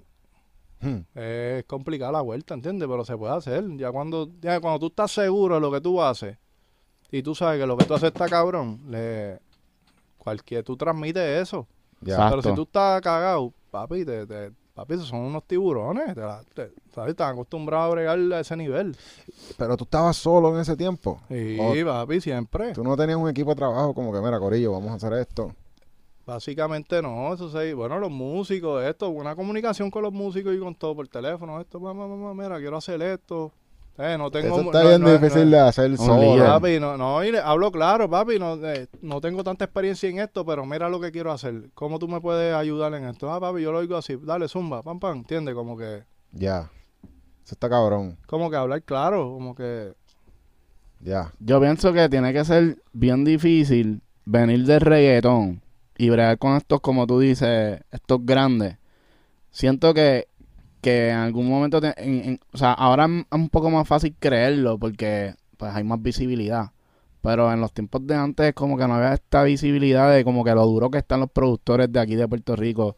Y pienso que en esos tiempos tienen que haber por lo menos subestimado un poco de lo que tú podías hacer. sí, pero también es, es- es una ventaja, porque un- una de las cosas por las que yo me mantuve trabajando y viajando a Los Ángeles es porque yo soy de aquí y aquí los productores te graban voces, te hacen la pista, te mezclan, papi, te hacen el cover y el video si, te- si lo dejan. Ajá. Y cuando yo fui para allá, eso es, es una estructura bien diferente de trabajar. El ingeniero es el que graba, el coaching vocal, ¿entiendes lo que te digo? Y cuando uno tiene la habilidad de hacer todo, Uno pues, rompe. Uno rompe. Porque tú sabes de todo, te sientas con el ingeniero, ah, pa, pa, pa, esto, pum, te sientas, pa, y es como que, diablo, este tipo sabe hacer todo. Ahí están los códigos. cabrón. Por eso hay que saber hacer arte. Oye, Canva, Corillo. Un tool súper cabrón. Todo en Canva. Cabrón, literal, uno tiene que todo aprender a hacerlo no todo, te puede dar todo. miedo, nada, todo, y hay que aprender de todo. Ya. Hay que romper. Y Eso, a ese nivel, papi, tú no- te digo, yo lo cuento aquí, pero cuando yo llegué a Los Ángeles, yo llegué a Los Ángeles normal. Pum, el avión, llegué al hotel, le da las maletas, cuando es? Al otro día, cuando tú pisas el estudio Hmm. y llega el tipo por la puerta, tú que no lo conoces, fulano, ahí es que tú dices, papi, esto es en serio. hay que darle, hay que ponerse serio. Diablo. Hay que darle. No se te pararon los pelos ahí como que tú como que ya lo puñeta. Esto está cabrón. No, es cabrón, tú, tú, hay adrenalina. Pero cuando Te tiembla la mano en el mouse. Pero cuando tú sabes que tú le metes, ¿entiendes? Y no, más cuando tú le das play a la pista, déjalo ahí, ya tú. Ya. Yes. Sí, ya, ya. Es como que dale, papi, ya salimos de la primera. Duro. Eso es lo más difícil que le gusta la primera. La primera, pap. Y eso fue, papi. ¿Y cómo fue ese proceso? Él tan pronto escuchó, abrió el micrófono, vamos para allá. Sí, le, gustó los compositores, ta, ta, tarareando melodías, ideas, cosas, pam, pam, pam. Ya tenemos este pedacito, vale, graba este pedazo, pam. Y se fue montando poco a poco. Y ellos ya sabían, obviamente, que era para Ricky. Sí, So, sí, ellos no, estaban- fueron ready con pa- el, ta- ¿sabes? El pan estaba ahí con nosotros, siempre estuvo ahí con nosotros. Oh, Ricky estuvo allí. Sí, por eso es que te digo que no es lo mismo sí. que lo- los compositores, pues estamos quiqueando nosotros, somos músicos, Ajá. pero que el pan esté, ¿entiendes? Como que tú dices, cabrón, tipo hace películas y todo. Diablo. Y él, él estuvo presente todo el tiempo en el Todo el proceso tiempo, creativo, diciendo como que tiempo. yo quiero hablar de esto, quiero bla, bla. Exacto, exacto, todo el tiempo y es un tipo bien, papi, no subestima a nadie.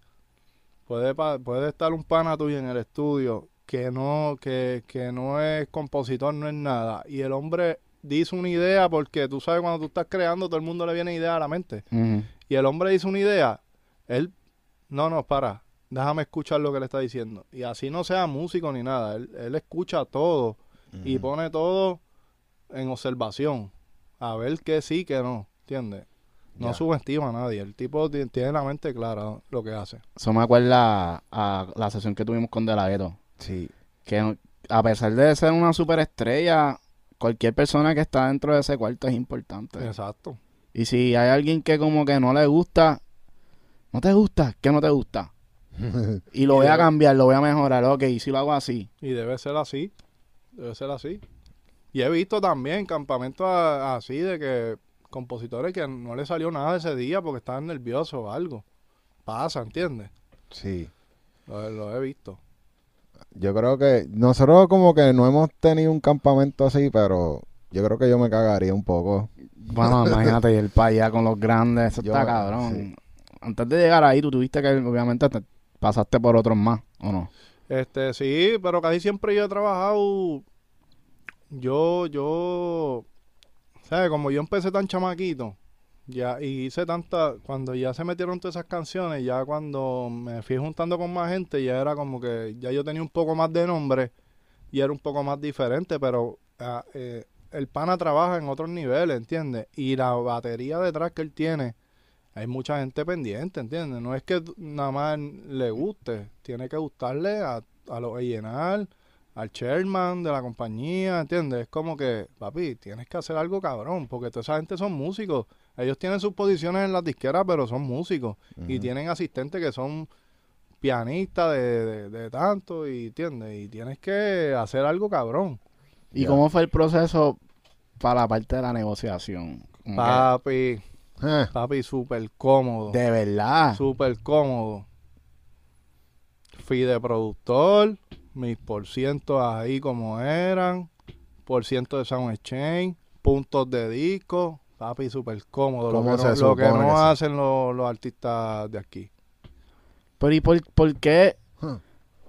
Si se supone que son como que, ¿verdad? Los más como que Lo- macaracachimba, te voy a joder. Nosotros tenemos leverage, porque, ¿verdad? Todo se trata del leverage. Exacto. Si ellos tenían leverage, ¿por qué, por qué se te hizo tan fácil? Como que... ¿Por qué? Porque respetan el trabajo de cada cual, ¿entiendes? Por eso es que trabajan de esa manera. El ingeniero graba voces, el, el, el, el coaching vocal, los compositores, el productor, si entra un coproductor, ¿entiendes? Ellos trabajan como es. ya. Y como trabajan como es, respetan a todo el mundo y a todo el mundo le dan lo que le toca.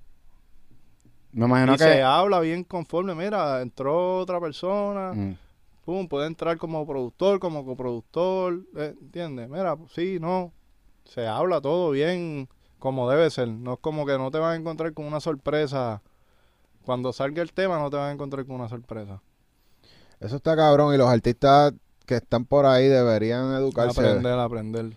Para evitar papelones en el estudio porque siempre pasa que se jode la vibra, mano. Sí, no, se daña, se daña y después, papi, después arreglar eso está complicado. Sí, ¿verdad? Sí, no, se van después a buscar otros productores o hasta empiezan, que no está mal, coger pistas de YouTube, pero papi, perdiste la esencia que tenía, perdiste el hilo. Ujú. Sí, porque a veces uno está, no, no necesariamente es que uno quiera hacer música y ya con pistas de YouTube, sino desarrollar un sonido con un productor. Claro, no, y que, y que no, obviamente los chamacos de, de- que, que tiran para pa YouTube están durísimos, papi, hay un montón de, de, de ritmos cabrones y de música, pero papi, tú tienes también productores que están probados, como por qué tú por no querer darle lo que le toca a ellos, no quieres utilizar los productores que son. ¿sabes? Porque no le, no le quieres dar lo, lo que les toca. Ya. Porque quieres darle un chamaquito un 10, un 15 nada más de, de ritmo, en vez de darle un 40, un 50, un 35. ¿Entiendes? Al productor, un Romy Bulba, un Jumbo que produce solo, que está durísimo, ¿entiendes? Un Nesty. ¿Entiendes, papi? Utiliza los que son. Sí, quieres usar, pues está bien, pero en tu disco, tú siendo un artista elite, tienes que meter productores elite para que no te vayas a lo loco. Ujú. Y eso está pasando mucho que, Claro. que escrachean temas por... Claro. Papi, la experiencia de esos productores, de un Jan, de Mr. Green, y todo eso, papi, tienen experiencia, sabe cómo suena la vuelta, ¿entiendes? Te van a sacar, son, son productores que crearon sonido, crearon época, Ya. ¿entiendes? Saben cómo funciona la, cómo funciona cada elemento en un instrumental. No están poniendo sonidos por, por, porque sonaba gufiado, le puso Rivel, le metió un Keystar y sonaba cabrón. Eh, Pero eso, eso es como que la moda ahora. Todo el mundo usa lo Ahora mismo. todo usa ese Eh, sonido. eh, ellos, papi, saben lo que están haciendo, saben para dónde van. Y son productores jodones que si, papi, yo he hecho a una canción tres y cuatro ritmos. Si no me gusta, papi, te hago otro. Yo me acuerdo con Jun, con, con Jun cuando lo conocí, lo conocí en un party caserío. Y le dije, Acho, quiero trabajar contigo, pa, este, vamos a meterle esto, baja para el estudio, papi, si yo te tengo que hacer el ritmo, si no te gusta, te lo hago tres veces. Y eso, él me dijo que por eso fue que bajó. Cuando yo le dije eso, me dijo, papi, yo soy jodón con cojones. Y el primer tema que hicimos fue el de Fragancia, que fue Jun y Jay Wheeler. Papi, un bastagazo bien cabrón. Hmm. Muy Y cabrón. fue así, papi. El hombre le gustó eso. Y papi, bajó para allá. Y tenemos una química cabrona ahora. Yeah. Eso está cabrón. Y, y es, y es algo que también lo- los productores tienen que tener en consideración. Si el ritmo original sirvió con un propósito que fue sacar la, la lírica, pero al final, cuando grabas la voz, ese ritmo no va con la lírica No o no va con la melodía, no te, don't get married to it, right? No te enamores. No te enamores. You can- o cógelo, o, o coge el sonido principal que, o la melodía que había que te gustaba, que hacía ese ciclo armónico que se, y, y parte desde ahí. Y rompe, pero no te enamores Exacto. Siempre pensando en la voz. en la voz. Exacto. Sí, que, que no pierda. eh, si, si tú sientes que haciendo un ritmo completamente de cero te estás yendo por otro lado y estás perdiendo la energía que tenía, coge el sonido principal que hacía, ¿entiendes? El, el armónico de ese gufiao y empieza con ese sonido y eh, parte desde ahí. Te va, te va a quedar donde estaba, pero va a crear algo nuevo, ¿entiendes? Yeah. Sí. Puedes flipear el, blip, el beat, o sea, como que re- resample Exacto. la melodía y ya. Exacto, te estás re- resampleando tú mismo. Estás cogiendo tu melodía, pa, pero estás partiendo de otra cosa. Una sesión nueva, limpia, sin las cosas que tenía. Sí. Nada más con tú abrir una sesión nueva y no tener las cosas que ya tenía, ya eso te tira para otro lado. Porque Sí. tú abres la sesión vieja y ya te sientes incómodo porque ya estás viendo todo igual. Sí, Es Te sientes incómodo, tú cierras, papi, y abres una sesión nueva. Me ha pasado hasta para las baterías. Papi, tengo la sesión, un reggae plugin, exporto las melodías y abro un fruity nuevo nada más para hacer las baterías. Todo bien limpio, todo como que... Y nada más de verlo así diferente, como que esa organización te, te, te motiva. Código, código. Eso es verdad. Nosotros somos testigos que eso de verdad funciona. Funciona. Eso funciona full. Nosotros hemos hecho eso y hemos sacado como cuatro pistas de lo mismo, ¿entiendes? Como que de momento salió una, volvemos y como que ya lo- no estamos ahí, borramos y ampliamos otra vez y seguimos. A veces toman un proceso de cinco y a veces yo he escuchado, Nesty dijo que le hicieron 20 ritmos, fue a un tema. En, la- en el Sí, podcast, ¿te acuerdas? Eh, sí. No me Papi, acuerdo. hay que darle, hay que darle. La gente se cree que llegar a ese sonido, hay que darle. Ya. A veces yo, yo le he dado de la primera, papi. La pregunta, la- el tema de la pregunta, el tema más grande y Álvarez. Nosotros lo hicimos en 40 minutos. El disco estaba cerrado. Yo empecé a montar una base, él estaba en el estudio y se fue. Y yo seguí montando la base. Se fue para la casa porque él se subía temprano. Ujú. Papi, al rato yo estoy así como a la, como a la media hora. Estoy y miro para el lado y adiós, tú no te habías ido. Papi, tuve que virar. No se me iba la melodía de la mente. Dale, vamos a grabar. Grabamos, el disco ya estaba terminado. Ese mismo día se fue con el mismo balance de que tenía en Fruity. Se fue para Pro Tour, las voces, un poquito arriba del delay. Y ya. Mételo para el disco. Nosotros promocionando otro tema. El de. Otro tema que, que estamos promocionando con video. Papi, cuando llegamos a Chile, la gente pidiendo la pregunta y nosotros, pero papi, el single es este. Papi, ese tema fue el más Mira grande pa' de él. allá. Que, Vete para el carajo. Ahí hasta mal mezclado y todo. papi, así como que a veces uno como que buscando mucho la perfección le quita el, el, el carácter a las cosas. Yo veo, si suena, si suena cabrón, lo, ahora mismo para el disco de, de con Mike me junté el otro día, como te dije ahorita. Y yo monté el ritmo y se veía súper duro. Y yo digo, diablo, esto soy cabrón, esto no hay que hacerle nada. De fruta y se veía súper duro. Este, la mezcla le iba a seguir Candyman de papi. Me, me encanta cómo suena el ritmo así. Papi, cuando el hombre apretó, es el mismo sonido, pero más apretado más. Sí, loud. Pero es lo mismo. Y suena cabroncísimo. Si me ponía a estar metiendo compresión, buscando más pepa, le iba a quitar el, el, el- el sazón. Ya. ¿Hay algún sazón específico que tú le hagas a tus pistas que, que te identifique como productor? Mira, a mí me gusta mucho las baterías bien marcadas. No soy muy fanático del bajo muy alto, Ok. porque no siento que eh, la batería no brinca. Por lo menos los dembow, lo- lo- las baterías programadas como que no brincan el, el, el pum, Ajá. pum, pum, como que con el bajo muy alto se va más flat. Estás escuchando más el bajo. A mí me gusta un poco. Y, y me imagino que también en la parte de- del speaker, ¿verdad? Cuando hace así, para el frente y para atrás. Me imagino que tiene que ver con eso, pero siento que a veces cuando pongo el bajo muy alto, hay gente que le gusta el bajo bien duro. Últimamente tú escuchas toda la música de ahora, el bajo está encendido, pero a mí me gusta un poco más controlado. Que se ve, papi, que tú veas, nada más ver la gráfica y tú ves el, la- el esqueleto de la batería ahí y tú dices, ok, el bajo está ahí, mira la batería como sobresale. El- eh. Cuando tú usas bajos de reggaeton, ¿te gusta que sean un poco más, más como que low, low end sin cortar tanto por la bocina? Eso es lo que tú te refieres cuando... No, fíjate, no, no, no en eso, es más, es más con el volumen del bajo. El O sea, a lo mejor uso un sign o un, un pad bass.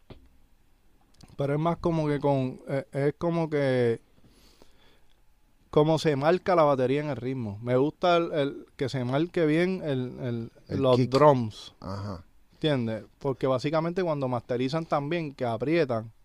Si tú tienes bajo muy alto, papi, se, se te come y se te oyen las baterías flaquitas. Sí. A mí me gusta la. Papi, mis baterías de las favoritas son las de Rompe, del tema Yankee. ¿Tú escuchas esas baterías? Rompe. Papi, eso suena, papi, así, que suenen así, bien, bien marcadas. Ese es el track que tú usas como que para referencia. Hace tiempo, a- antes lo usaba mucho, hace tiempo no lo uso mucho, pero básicamente ya yo tengo como que un sonido que, que ya yo sé que es el mío, que me gusta. Ya yo conozco, papi, yo, yo a veces trabajo en mi estudio y pego a mezclar y a trabajar. Y cuando digo, diablo, ¿a cuánto está el pic? A menos 3 sin darme cuenta. sin cuenta. Wow. Porque ya estoy tan acostum- acostumbrado a trabajar en mi estudio que, papi, que no sé cómo, no sé por qué, cuando veo, está menos 3, yo digo, diablo, Mm. Y está sonando quedó. duro. está sonando duro. ¿Tú usas soft clipper? Eh, eso soft clipper para algunas cosas, Sí. sí. Porque poco a poco hemos hablado con productores que nos siguen diciendo, papi, soft clipper en el grupo del, del, del drum. Sí, uso- puede ser soft clipper o el Saturn, o puedes meter un Fat Distortion y le, y le, y le- le juegas con el mix, ¿entiendes? Lo- a-. Ahora mismo el sonido está así, hay que utilizarlo porque... El la distorsión. Sí, la distorsión por lo menos en los drones. Hay gente que lo pone en el máster. Yo he visto sesiones que eh, tienen el Saturn puesto saturando en el máster completo. en el master. Sí, ah, pero a mí me gusta un el sonido un poquito más, más OG, pero como quiera lo estoy utilizando porque tengo que adaptarme. Sí. Pero no, no daño tanto la señal. Y las melodías de, de la pista como tal, ¿te gusta dejarlas más bajitas, opacas, le quita los highs? Porque ahora ve- Exacto, vemos... estoy, estoy, estoy, en, estoy en eso. Estoy, estoy Porque antes, ¿verdad? Para los tiempos que nosotros hacíamos reggaetón, Ah, las melodías eran brillosas. Eran brillosas, no, exi- no existía eso de estar filtrando y estar tanto river y tanta cosa. Pues estoy trabajando en, en- en los dos mundos, en lo que me gusta a mí y en lo que está pasando. Y me está funcionando súper bien. Y en las baterías, l- el- el- hacen mucho layering. Tienes unas baterías ya que son como que, mira, estas son mis go-to baterías. Sí, tengo ya los, los- obviamente los loops favoritos, pero a veces no caen, no, no, hay que buscar y, y montar. Pero tengo básicamente, lo, por lo menos lo que es el dembow, trato casi siempre de usar el mismo que para marcar el sonido que pues solo hizo fulano, ¿entiendes? Y esas baterías, me imagino, son loops, son secretos. Sí, no, eso está bajo llave. Tú las picas, ¿verdad? Le, le quitas el, el larguito a cada esto- sample. Estoy usando ahora mucho eh, el transient de que KZ es que se llaman de kilohertz. Ah, tienen un transient un transient shaper que está durísimo y eso te coge Eso es para el lo- attack. lo- el attack y, el, y te coge los drones y te los limpia el- la transiente te, papi te los pone bien cabrón te los saca Mm. para afuera te limpia te abre espacio es, eso está duro úsalo para que veas De los de Transient. ¿cómo se llama? Transient Shaper se llama, es de kilohertz. De kilohertz. Duro. Un plugin, muchacho, se ve bien, bien básico, pero juegas con el ataque, con el, con el release y le quitas las transientes, pero el ataque hace, el ataque hace que te dé más golpes, pero con este lo limpia. Tiene una parte que, que como que te comprime el efecto, le quita y sigues jugando hasta que te, hasta que te guste. ¿Y te gustan más tus baterías de antes o las de ahora? Hacho, las de ahora. ¿Por qué? Tengo más experiencia. Sé, sé colocarlas mejor, las pongo a azotar más. Antes pues sonaban bien, pero yo escucho música mía de antes y digo, diablo, ese dembow está bien feo. Pero Mm. se pegó, sonaba, ¿entiendes? Es como que... Pero ahora lo que saco me gusta. ¿Cuán importante es el brillo en la batería? Sí, la- Porque yo me he dado cuenta que el kick ah, tiene que tener highs sí, también. el kit tiene high. Sí, no, el- eh, es importante. Acuérdate, el high hace... El oído humano escuchamos más los high. Si no tiene, la batería no tiene mucho brillo, pues la escuchas como, como, no la escuchas casi, ¿entiendes? La escuchas como escondida. Los brillos son bien importantes, que se oigan. En los Enneal, en los kicks también. Si no tienes mucho, ponle uno encima. Un- un- si tú tienes un kick opaco, ponle un, un hi-hat encima. Así está escondido, pero te va a dar la sensación de, de marcándote el tiempo que está ahí. Que hay que, hay que, cuando tú diseñas un kick, tienes que asegurarte de los tres pasos, que es el top, el middle y el low, ¿verdad? Como que asegurarte que tiene cubriendo las tres frecuencias. Sí, yo básicamente a veces me, me dejo llevar por oído. A veces cuando lo, cuando los mezclas también tienes que chequear que no estén la fase, que no estén... Porque si están fuera de fase, que, escucho muchos por ahí, se te, se te cancela y cuando masterizan y todo, el kick casi no se oye. ¿Y cómo un chamaquito puede identificar que algo está fuera de fase? Pa- tienes que escu- ponerlo los dos en contexto a sonar y si tú y, y lo escuchas, busca el, buscas cambiarlo de fase y si ves que sonando los dos kicks se te está escondiendo, como que sientes que desaparece un poco y cuando le cambias la fase sientes más pegada, ya tú sabes que cambiando uno fuera de fase está ganando más la pegada. Tú siempre haces ese check. Sí, el check y a veces hasta con el bajo. A veces si yo veo, me tiro el bajo y lo cambio de fase, a ver qué, qué pasa. A ver qué pasa. Y a veces me funciona de que, de que pongo el bajo. Eso es un hackeo. Por ello, chequen la fase. Especialmente cuando tengan elementos bajos con- eh, a la misma vez. Sí, sí, sí.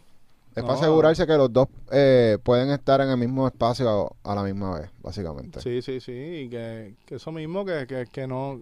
Básicamente la fase lo que hace es cancelar. Eh, chocan como que en, en- en eso mismo, en la misma fase, y en vez de crear más, su- se cancela. Se elimina. Se cancela. Ya. Y em, la cambia y crea el efecto de lo, que- de lo que estás buscando, que es de, del layering ese de, de mezclar, del blending de los sonidos. Ya. Duro, duro, duro. Oye, ven acá. Eh, yo sé que quizás ese tema que hicieron con Ricky Martin, pues tiene que haber sido bien complicado en términos de, de cuánto por ciento le va a tocar a cada uno, porque son un montón de gente. Pero lo usual en, en un tema, por ejemplo, si tú hiciste la pista completa y el artista hizo la letra, ¿cómo tú dividirías, dividirías los porcientos del, del split? Lo que pasa es que ahí también hay muchos compositores, ¿entiendes? Y si hubiese sido, eso es lo que te digo de la comunicación. Si hubiese sido como que un, él escribió y yo después nos íbamos a 50-50. Pero si éramos cuatro y estábamos los cuatro creando ahí desde, desde- de- yo sí, yo traje el instrumental, partieron desde el instrumental. Pero habíamos más personas en el cuarto, ¿entiendes? Es como que, coño, Corillo, somos cuatro. Le metimos todo el mundo por igual aquí. Vámonos todo el mundo igual. Sí, sí, sí, se habla, ¿entiendes? Pues nos fuimos todo el mundo igual. Y 25 para cada uno, dale. Como que se habla, es como que... Pero la conversación está bien transparente. Ya. ¿Y eso No. se hace antes de empezar el- la sesión o no? Eh, no, eso básicamente ya cuando el tema está montado y eso, pues básicamente el equipo de trabajo y eso y se habla. Como que A la hora de, de traer a los músicos a grabar y toda esta parte, estamos añadiendo más personas a la parte musical. A esa gente usualmente no se le da por ciento, ¿verdad? no, por ciento de, de composición no. Ellos están Son fees que le pagan. Exacto, el fee de, de, de montar el arreglo. Pues se le está dando también, mira, tú lo que me vas a tocar es esto. ¿Y qué tú crees de los ingenieros de mezcla que de alguna manera añaden valor en la composición? Porque tú sabes como que tirarlo los, los reverb, eco por No, aquí, papi, meter esos elementos, eso es creativo. Hoy en día la mezcla está, papi, mi favorito es Josh Gooding. Gu- Gooding, Goodwin, Goodwin, sí. Eh, Papi, mi favorito. Papi, yo me Justin paso Bieber. viendo, papi, ese tipo está bien cabrón. ¿Has podido usar a- en un tema tuyo? Este, no, todavía, no, no. He usado a Jason. ¿A Jason? Sí, eh, he usado varias, varias cosas, pero a, a, a Goodwin no. ¿Y cómo fue la experiencia con Jason? Sí, fue súper. No, yo no hablo inglés, no me pude comunicar directo con él, pero inclusive cuando estábamos haciendo lo del EP de Ricky, yo fui el que trajo a la mesa que, que mezcláramos con Jason. Uh, ¿Entiendes? En, eh, ellos se conocieron aparte de, de, de, de esa, de ese contacto Wow. y tienen muy buena relación ahora. Ellos abrieron una compañía, yo creo fue de como de sonido 360 para para las plataformas. Dolby, tienen el Dolby Sound. algo eh, así. Ellos abrieron, un- ellos están en una vuelta de eso, ¿entiendes? Que llegaron a hacer negocio y todos juntos y ahora son, ¿entiendes? tienen muy buena relación, pero yo lo traje a, a colación de que, mira, cuando nos entregaron la primera mezcla de la primera cosa, con, dije, no me gustan, podíamos usar a este y el cual, y se hizo la gestión y Y fue de la primera, fue lo que tú esperabas. sí, no, el tipo está... Eh, depende también, yo digo, depende de la música. Él es bien, si tú le das algo bien hip hop, bien eh, el, el estilo que usamos ahí, él, él, él le llega, él le llega. A lo mejor un, un reggaetón no tanto, pero Por el estilo de mezcla, que es diferente. exacto, es muy, la siento muy, como que muy, bonita, muy bonita. no, bien saturada, bien gorda. Mm. La end. mezcla de, exacto, la mezcla de bien low, güey, esa es la palabra. Y tiene que ser más latosa, ¿verdad? Un poquito más latosa, más bonita, para hacer un reggaetón, para... Eso es algo de los latinos. Sí, Nosotros nos gusta exacto, mucho un los- sonido, es un sonido. Eh, exacto. la percusión de la Exacto. salsa que Sí. siempre está cortando por Sí, ahí. es eso, es eso, es eso. Y no está mal, porque él tiene su... Papi, es de los más duros. Pero Goodwin me gusta más como mezcla el reggaetón. Mm. Él es el que está El- mezclando lo de Bad Bunny. Sí, el, el, ese tema, el, el de, el de los Root Boys con, con Maluma y el de Maroon 5, el- ese Sí. tema tiene una mezcla y de puta. Papi, las voces, Los River, en la- más las voces, las voces me la explota, los, como usa los River. Ujú. Y si tú te pones a verlo, hace un montón de cosas bien interesantes y te pones a ver los tutoriales del... Sí, Y a los ingenieros de máster, o sea, de mezcla, y me imagino que de máster cogen puntos también. Eso es lo, lo que está, nos desviamos de la conversación. Yo soy pro darle por ciento al ingeniero. Si el ingeniero de, papi, tómate un 5, un 10. Obviamente si estoy en, en, en, en la capacidad de dárselo. A veces, pues, si no, si no me voy tampoco a quedar bajito. Pero si puedo, siempre se lo doy. Ya. Yo- Porque y Jason pide por ciento de, de regalía del máster también, ¿verdad? eh, debe, debe de pedir, no sé qué negocio, no, Ah, que ese no negocio lo hizo por allá. exacto, lo hizo por allá, no sé qué negocio llegó a hacer, pero debe de pedir, no sé, a lo mejor de- de- depende del artista también, la cosa. Ya. Es que, o sea, si tú, si tú estás creando un producto y ya tú tienes leverage, tú vas a querer mantener un por ciento, pues es tuyo, es tuyo. O sea, tú Papi, no lo dejas ir así porque sí. Los artistas se creen que no, pero papi, Hmm. papi Benito no, no, todo eso lo mezclan bien, eso no suena así porque tú piensas de que, ah, lo montaron así, papi, eso está bien mezclado, bien hecho, el mismo es el que está mezclando Sí. de Benito. Ya. Pero yo he dudado en unos temas específicos. Que he escuchado, como que no sé si es algo a propósito. Pero he escuchado temas de Bad Bunny que no están bien mezclados en términos de afinar la voz. Como que sí se escucha que quizás a lo mejor lo tiró crudo y no le afinaron la voz. A lo mejor eso es lo que le está buscando, ¿ves? Pero como que sí he escuchado temas que tienen notas que como que no, no llegaron donde tenían que llegar. Hay gente que no le gusta el Melodyne. También hay gente que se da de cuenta. Tú le metes Melodyne. Papi, le metiste el Melodyne y tú, ya lo se lo puse bien poquito, bien. y se dan de cuenta. Hay gente que le gusta, así tenga un, un error en alguna nota, le gusta como suena con Melodyne. Que diga, con, con autotune solamente. Sí, Mm. y es, es que hay algunas cosas que se van, lo- los Se van, artefactos, van. como por ejemplo los ataques. a- hay, hay muchos artistas que atacan cada nota medio tono por debajo y hacen. ¿Me entiendes? y si tú le metes Melodyne, ese, ese brinquito no, como que lo, lo Bueno, pone pero- muy perfecto. So, en verdad, Hay que controlarlo. Exacto. Eh, yo pienso que la parte de afinar voces es un arte que hay que dedicarle No, un voces. tiempo cabrón para asegurarse que la interpretación del artista no cambia. No cambia, sí. Que afina sin alterar eso. Es verdad. No, Pero- la- las voces hay que meterle. El que, el, el que está duro es el hermano de Fonsi, este, Jan, metiendo a todo eso de voces. Está durísimo el hermano de Fonsi. Sí. eh, bueno, lo hemos visto cantando el, el, Pero el el que- Coast. Exacto. El algo Coast, ¿verdad? Yo pienso que, que un buen ingeniero de... Hacho, yo no sé ni cómo le llamarían eso. Debería ser una posición. Papi, como que que el que hace autotune, o sea, el Melodyne. El Sí, que hace eso Melodyne, se eso es- llama ingeniero de vocal, vocal, el ingeniero vocal. Pues eso está cabrón, porque si tú eres cantante o, o sabes mucho de cómo trabaja la voz y los flows y qué sé yo, y, y tú puedes dominar eso, tú puedes coger un, llevar un artista, un sonido y llevarlo al próximo nivel. Claro, las voces bien importantes. Las Sí. voces súper importantes. En nuestro show eh, que hacemos los lunes y los martes, pues nos damos cuenta y siempre le aconsejamos a los chamaquitos que no es solamente poner el autotune, hay que afinar las voces también para después pasarla por el autotune y coger el efecto. Exacto, exacto, exacto. Y Sí. muchos de ellos no, Pero- no le prestan atención a eso Sí. y lo que hacen es que trepan el autotune hasta home. No, no, no, no. Yo tampoco lo uso con... No me gusta el autotune completo, el efecto así... Que se oiga bien, el efecto bien notable, no me gusta.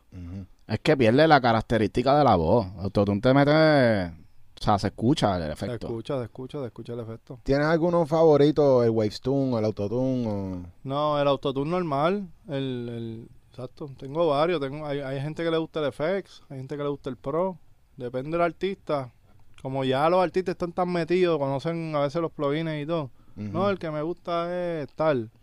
A veces hay unos que me dicen, me gusta el viejo, el blanco, y uno dice, papi, pues ¿cómo lo voy a con...? Porque suena diferente, Porque suena seguro. diferente. El IFX suena Mayer, completamente. Mayer, Brian Mayer me dice eso, papi, el que a mí me gusta es el blanco, y yo, papi, no lo tengo instalado. Diablo. ¿Y qué uno hace? Papi, eso es lo que hay. Vamos a grabar. No que se dejen de nada. chonguería, que no son tan changos. No, pero ahí, sí, ah, pues dale, está bien. Pero te, te lo dice, ¿entiendes? Porque se sienten más cómodos grabando con... Yeah, yeah, yeah. Ha hecho muy cabrón. Bueno, Montana de Producer ha zumbado un par de códigos aquí. Gracias por la invitación, muchachos. Están haciendo un excelente trabajo con este podcast. Hacía falta algo así. Gracias. Eh, yo sé que tú llevas mucho tiempo y haber tenido un podcast así te hubiera ayudado mucho a, a- a adelantar tu carrera, ¿verdad? Claro, Hacho. Estas cosas, este es el futuro. Ustedes están haciéndolo bien. Este contenido a lo mejor le interesa a cierta gente, pero va a llegar un momento que, que van a ver. Hacho, este contenido va a explotar bien duro. Duro. Si hubiera un invitado que te gustaría ver en el Smash Podcast, ¿a quién tú in- invitarías? Traigan a Rome. A Rome, sería A cabrón. Rome, Rome quiquean con... Como Sí. si tuvieran aquí a 50 Cent sentado, papi. Sí, se ve cabrón ahí para la cámara. va. Rome, Rome, anoche estaba con él. Tráigalo de mueca también. Le voy a decir al gordo para que venga. Sí. Sería Él duro tiene par de también. cosas. Gordo código. tiene código. Y Sí. experiencia y cosas bien cabronas con Sí. Hay una mosca por ahí. una Se mosquita. Bueno. bueno, súper duro. Bueno, ya No, saben, sí. Corillo, todo el mundo a tirarle a Rome y a Mueca para que vengan para acá. Pamela, Pamela en los DM. Muy Bueno. duro. Estamos activos, wow. Bueno, gracias a todo el corillo. Saben que tienen que darle like, comentar. Eh, comenta si quieren la segunda parte también, ¿verdad? Porque siempre invitamos a la gente. Si ustedes quieren la segunda parte, tienen que decirlo. Claro. No Vamos a estar aquí suplicando a la gente. Así que, Bueno, muchas gracias. Mira, y cuando gracias. vayas a hacer contenido para el canal de YouTube tuyo, nos avisa que le llegamos. y no, y si quieren ir para el estudio, para quiquear, hacer algo allá, Vamos. llevar las cámaras y quiqueamos ahí un Duro. rato. Yeah. Vamos allá. Vale. Pues ya lo saben, Corillo. Nos vemos hasta la próxima. Smash Podcast.